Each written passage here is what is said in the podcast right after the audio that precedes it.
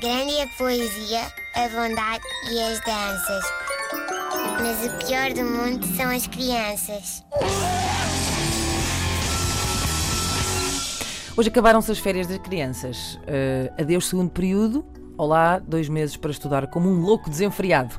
Para convencermos o professor de que não andámos a dormir o ano inteiro. Uh, bom, mesmo para quem não está por dentro disto do calendário escolar, há dois sinais inequívocos e evidentes de que as crianças acabaram as suas férias.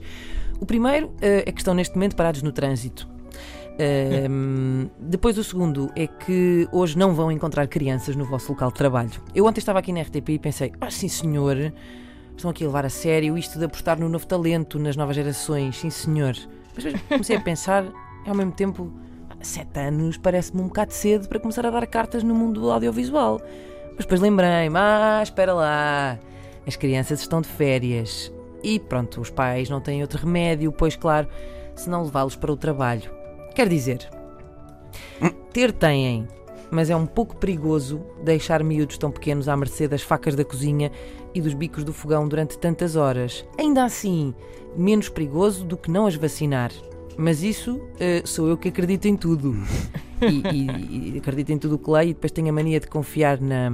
Como é, como é que se chama aquilo? Ciência? Como é que. Ah, exato, anos e anos de investigação médica. Ah. Pá, crendices, o que é que querem? Desculpem. É magia. Peço desculpa. Bom, voltamos às crianças no trabalho, porque no fundo elas são também uma espécie de vacina, mas contra o próprio trabalho.